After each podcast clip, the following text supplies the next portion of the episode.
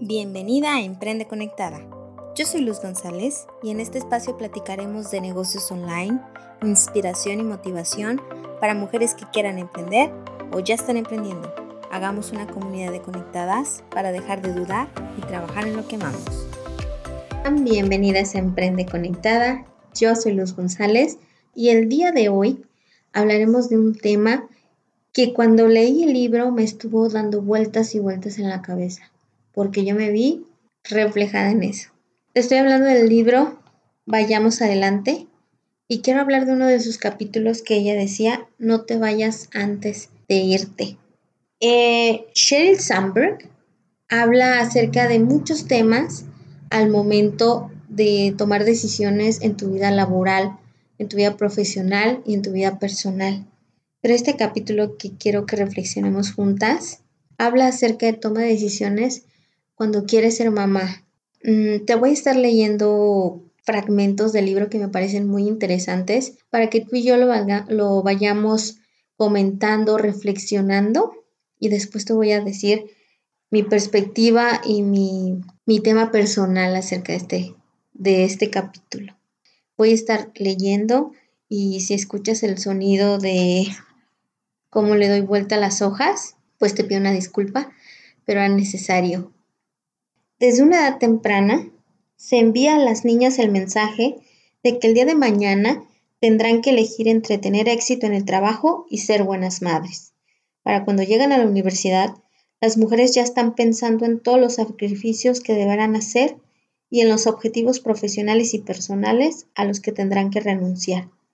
Cuando se les pida que elijan entre el matrimonio y la carrera profesional, las estudiantes universitarias tienden a elegir el matrimonio en doble proporción que sus compañeros masculinos. Hace algunos años, una joven que trabajaba en Facebook vino a mi despacho y me preguntó que si podía hablar conmigo en privado. Nos dirigimos a una sala de reuniones donde ella comenzó a lanzarme muchas preguntas acerca de cómo conseguía yo equilibrar la vida familiar con el trabajo. A medida que las preguntas fueron acelerándose cada vez más, comencé a preguntarme a qué respondía su urgencia. La interrumpí para preguntarle si tenía algún hijo. Me contestó que no, pero que quería planificar las cosas con antelación. Le pregunté si ella y su pareja estaban planteándose tener un hijo y ella contestó que no tenía marido. Añadió, riendo, en realidad ni siquiera tengo novio. Combinar la vida profesional y familiar. Planificar con demasiada antelación puede cerrar puertas en un lugar en vez de abrirlas. He visto cómo esto sucedía una y otra vez. Las mujeres rara vez toman la decisión de abandonar el mundo profesional. En lugar de hacerlo, toman un montón de pequeñas decisiones por el camino, realizando ajustes y sacrificios cuando se sienten llamadas a tener familia algún día. La mujer reflexiona sobre lo duramente que trabaja y considera que a fin de hacer sitio a la llegada de un hijo, va a tener que aminorar la marcha. Las mujeres dejan de buscar nuevas oportunidades.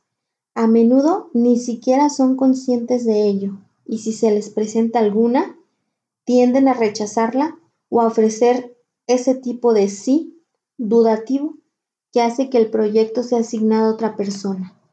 El problema es que Aun cuando fuera a quedarse embarazada, inmediatamente una mujer sigue contando con nueve meses antes de tener que cuidar realmente de un bebé. Para cuando llega el bebé, es probable que la mujer se encuentre en un lugar de su carrera drásticamente diferente del que habría estado si no se hubiera cortado las alas. De modo que, cuando regrese a su puesto después del nacimiento de su hijo, tiende a sentirse menos realizada, desaprovechada o menos valorada. Quizás se pregunte por qué trabaja para alguien que tiene menos experiencia para ella o quizá por qué no tiene un emocionante proyecto nuevo en vistas o por qué no está ocupando el despacho de la esquina. Cuando más satisfecha está una persona con su puesto, menos probable será que lo abandone.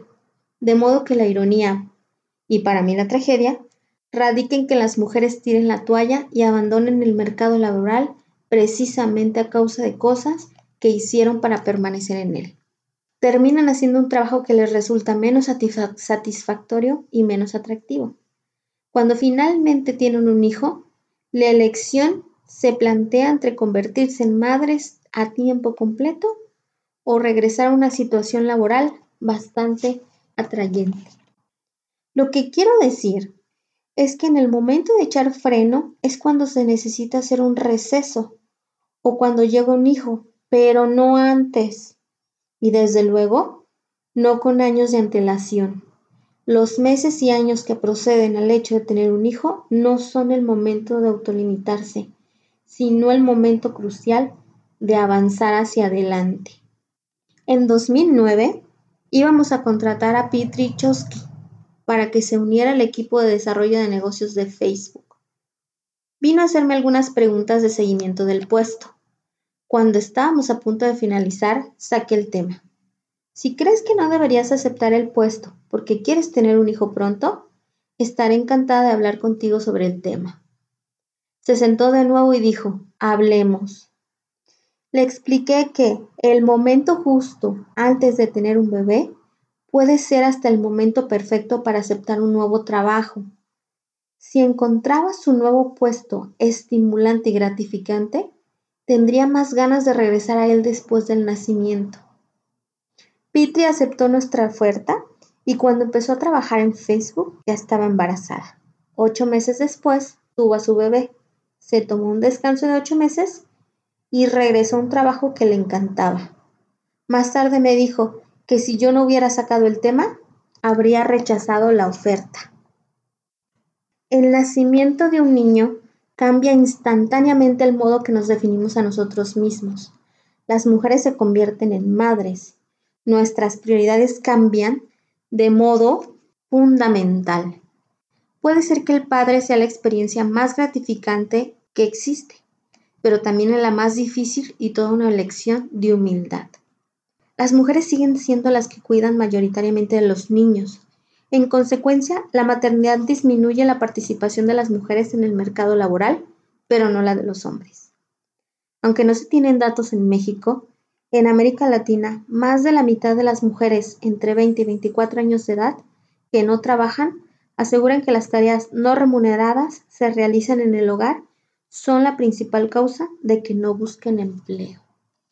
Un error de cálculo que con frecuencia cometen las mujeres es abandonar su puesto de trabajo en una etapa muy temprana de sus carreras, porque su salario apenas llega a cubrir el coste de cuidados de sus hijos. El cuidado infantil supone un gasto enorme y resulta frustrante trabajar durante tanto solo para no tener pérdidas. Pero las mujeres profesionales deberían comparar el costo de cuidado de los hijos con su salario futuro en lugar que con su salario actual. Anna Filler describe el hecho de ser madre a los 32 años como el momento de poner en práctica la teoría. Al ser una estrella ascendente en el mundo del marketing, Anna estaba preocupada porque su salario neto apenas se alcanzaba a cubrir los gastos del cuidado de sus hijos. Como los maridos suelen ganar más que sus esposas, parece que la mayor rentabilidad se obtiene invirtiendo en la carrera de él, me contó. Pero pensó en todo el tiempo y el dinero que había invertido en su propia carrera y vio que abandonar su vida profesional tampoco parecía tener demasiado sentido. De modo que dio lo que ella dominaba un salto a ciegas. Permaneció en el mercado laboral. Años más tarde, sus ingresos son varias veces superiores a los que tenía cuando estuvo a punto de retirarse. Sabiamente, Ana y otras mujeres han empezado a considerar el dinero que cuesta el cuidado de los hijos como una inversión en el futuro de sus familias. Conforme pasan los años, la compensación económica suele aumentar. La flexibilidad normalmente también aumenta, puesto que los líderes de mayor rango con frecuencia tienen más control sobre sus horarios y sobre sus agendas. Elegir dejar a un hijo el cuidado de otra persona y volver a trabajo es una decisión muy difícil. Cualquier padre o madre que lo haya hecho, yo incluida, sabe lo doloroso que puede llegar a ser. Cualquiera que sea suficientemente afortunado para poder elegir debería mantener todas las opciones abiertas. No entres en el mercado laboral pensando ya en la salida. No eches el freno, acelera mantente un pie en el acelerador hasta que llegue el momento de tomar una decisión. Esa es la única forma de asegurarse que, cuando llegue ese momento, haya una auténtica decisión que tomar. Te resumo este capítulo del libro de Cheryl. En realidad está muy bueno, tienes que leerlo. Pero me encantó este momento en el, como ella dice, todas las mujeres desde niñas nos llevamos ese, esa etapa o ese pensamiento de que nosotras, como vamos a ser mamás, va a haber un momento en que vamos a frenar nuestra vida laboral. ¿Y a ti como emprendedora? ¿Te ha pasado eso por la mente? Te platico mi historia. Yo pues tengo 10 años de experiencia que trabajé en empresas. Y creo que cuando cumplí 30, que fue en el 2017, de repente me dije, uy, es que no puedo seguir con, este, con esta forma de trabajar si quiero ser mamá. No voy a poder. ¿Qué hago? En ese momento pensé en emprender, porque yo pensaba que si emprendía al momento de que yo decidiera tener un hijo, ya podía tener un, una menor carga de trabajo y poder tener más tiempo para mi familia y para ese bebé que ni siquiera existía conectadas. Yo ni siquiera sabía si quería ser mamá, pero yo quería hacer algo por si quería hacerlo. De repente ahora, tres años después, cuando yo decido que quiero seguir continuando con mi emprendimiento y salirme del trabajo, pues tampoco tengo la decisión de cuándo quería ser mamá. Y este año 2020, cuando entra la pandemia, y estoy por fin manteniendo a medio tiempo mi, mi emprendimiento, decido hacer Emprende Conectadas. Porque quería hacer más proyectos, porque me sobraba el tiempo, porque quería dedicarlo a algo que me gustara, que me apasionara tanto como mi negocio. Y así fue. Y cuando leí el libro de Cheryl, dije, sí, yo lo hice, yo fui una de ellas. Yo pensé en retirarme, yo pensé en irme cuando ni siquiera tenía que irme. Te invito conectada a que reflexiones, no nada más si estás generando un emprendimiento eh, por, esa, por ese momento, o inclusive si estás con un emprendimiento y con tu trabajo, no te vayas antes de irte. Como dice Cheryl, estás en tu mejor momento para acelerar las cosas y tener un trabajo que no quieras perder en el momento que, que decidas ser mamá y que deseas regresar a la vida laboral. Nosotras como mujeres nos tenemos que, que desarrollar personal y profesionalmente. Y al ser mamá ha de ser algo maravilloso que le deben de pasar a las mujeres, pero también el tener tu libertad financiera, el tener puestos de liderazgo en alguna empresa o el tener tu propia empresa, tu propio emprendimiento, también debe ser algo de, tus planes. Entonces piensa, reflexiona. Nos quedan dos meses para terminar este 2020 y decide qué es lo que quieres tú en tu vida, no que todas las adversidades o todo lo que está a nuestro alrededor decidan qué es lo que queremos. Y este episodio del podcast es patrocinado por el ebook de planeación y creación de contenidos. Es una guía que te ayuda a definir a tu cliente ideal, a definir los contenidos para poder atraer, conectar y venderle a tu cliente y a planificarte en los contenidos para que las redes sociales sean una palanca para mostrar tu emprendimiento y no sea un dolor de cabeza. Entra a emprendeconectada.com y revísalo si es para ti, cómpralo. Muchas gracias por estar hasta aquí.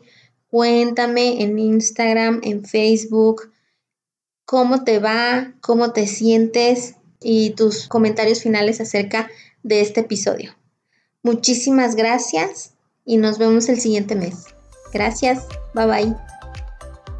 Gracias por escuchar este podcast. Si te ha gustado, inscríbete en Spotify o Apple Podcast para que no te pierdas ninguno de los episodios de Emprende Conectado hagamos comunidad en Instagram y trabajemos en lo que más amamos.